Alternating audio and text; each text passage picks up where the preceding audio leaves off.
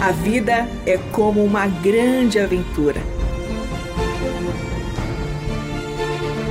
A Bíblia é nossa companheira e o Eterno nossa fonte de sentido nessa jornada. Por isso, convidamos você para entrar nas páginas do livro que conta a história do Deus que entrou em nossas histórias. A partir de agora, você está diante do Espelho na Janela. A narrativa a seguir é baseada em personagens e histórias bíblicas, acrescidas de elementos ficcionais.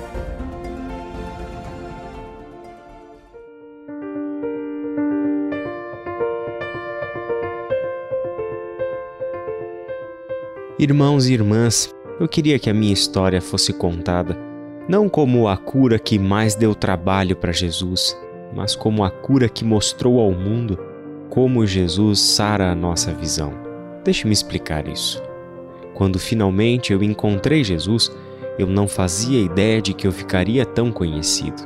Hoje as pessoas falam de mim, pedem para eu contar a história de como ele me curou elas contam umas às outras que o único milagre que deu trabalho para Jesus foi aquele que eu recebi.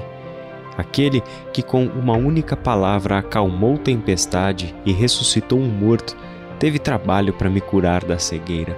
Mas não é assim que eu vejo essa história. Pelo jeito, alguns de vocês não sabem dela, então eu vou contar.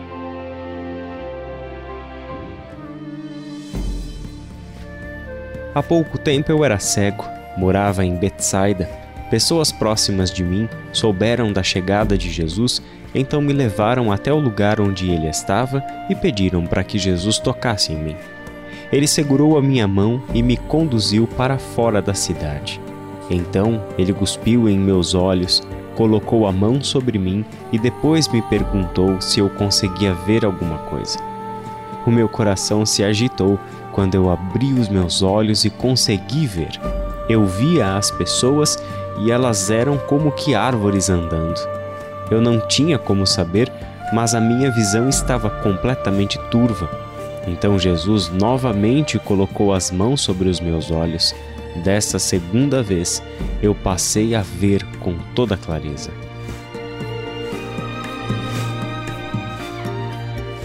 Daquele dia em diante, eu ia me tornando uma outra pessoa. Algo a mais estava acontecendo no meu coração, para muito além da restauração da minha visão. Afinal, como eu poderia seguir com a minha vida sem me perguntar quem era aquele homem que me deu a visão? Me interessei por Jesus. Fui descobrindo de outros milagres que ele realizou, outros cegos que passaram a ver surdos que passaram a ouvir, leprosos que foram purificados. Era evidente que Jesus não era somente um mestre da lei ou um sábio. Havia algo a mais nele. Um dia, um dos seus seguidores me contou que pouco tempo antes de me curar, Jesus havia curado um homem que era surdo e tinha dificuldades para falar. Ele me contou essa história porque ela tinha algo muito semelhante com a minha. Quando Jesus curou aquele homem, ele colocou os dedos nos ouvidos dele, depois cuspiu e tocou na língua do homem. Após uma ordem de Jesus, os ouvidos dele se abriram e ele começou a falar livremente. Então o discípulo me contou que as pessoas que viram aquela cena ficaram maravilhadas e diziam o seguinte sobre Jesus: Ele faz tudo muito bem, faz até o surdo ouvir e o mudo falar.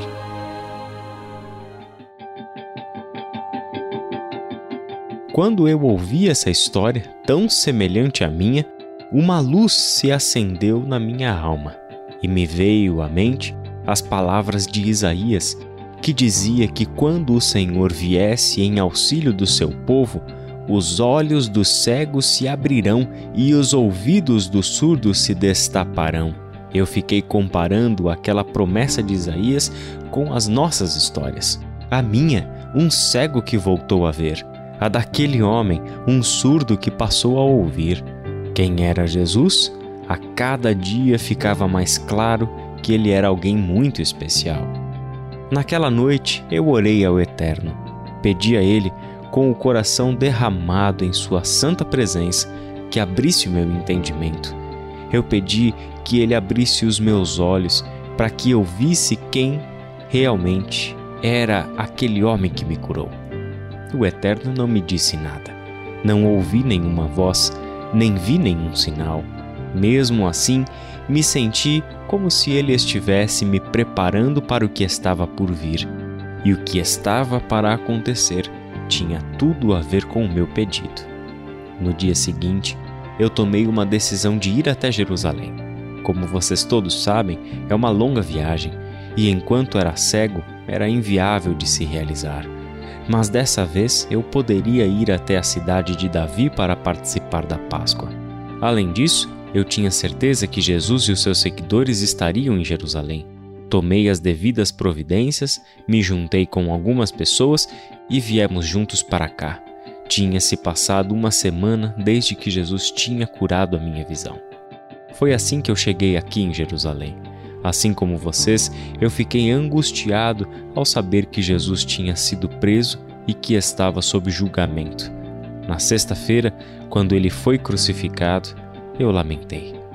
Das profundezas da minha tristeza, eu orei ao Eterno e disse a ele que gostaria de ter continuado cego para não ter que ver essa crucificação. Mas, meus irmãos e minhas irmãs, foi no domingo que tudo mudou. Que alegria descobrir que ele havia ressuscitado, exatamente como ele disse que aconteceria. Era necessário que o filho do homem sofresse muitas coisas e fosse rejeitado pelos líderes religiosos, pelos chefes dos sacerdotes e pelos mestres da lei, fosse morto e três dias depois ressuscitasse. Ele havia dito repetidas vezes essas palavras e tudo aconteceu exatamente assim. Porém, o melhor ainda estava por vir, foi quando eu o vi com os meus próprios olhos. Eu estava diante de Jesus que havia ressuscitado. Dos altos montes da minha alegria, eu orei novamente ao Eterno e disse a ele: Muito obrigado por eu ter os olhos para ver aquele que ressuscitou dos mortos. Verdadeiramente Jesus era especial e ele era o Messias, o Filho de Deus, o Filho do Homem. A promessa de Isaías veio à minha mente. A resposta para minha oração estava ali. O Eterno não me deixou no silêncio, pois diante de mim estava a resposta. Jesus é o Messias. Foi assim que a minha história se tornou um testemunho de que nele estavam se cumprindo as palavras ditas por Isaías da parte do Senhor. Mais um cego que voltou a ver. Porém, que fique claro para todos vocês, meus irmãos e irmãs, foi quando os meus olhos se abriram pela segunda vez é que eu pude realmente ver quem era Jesus com toda a clareza. Era como se eu estivesse vivendo a cura mais uma vez. Primeiro, a visão turva, depois, a visão clara. Agora eu vejo Jesus como quem ele realmente é, o nosso Messias e o nosso Rei. Eu acredito que muitos de nós aqui ainda queiram contar as suas histórias de como conheceram Jesus, o Messias.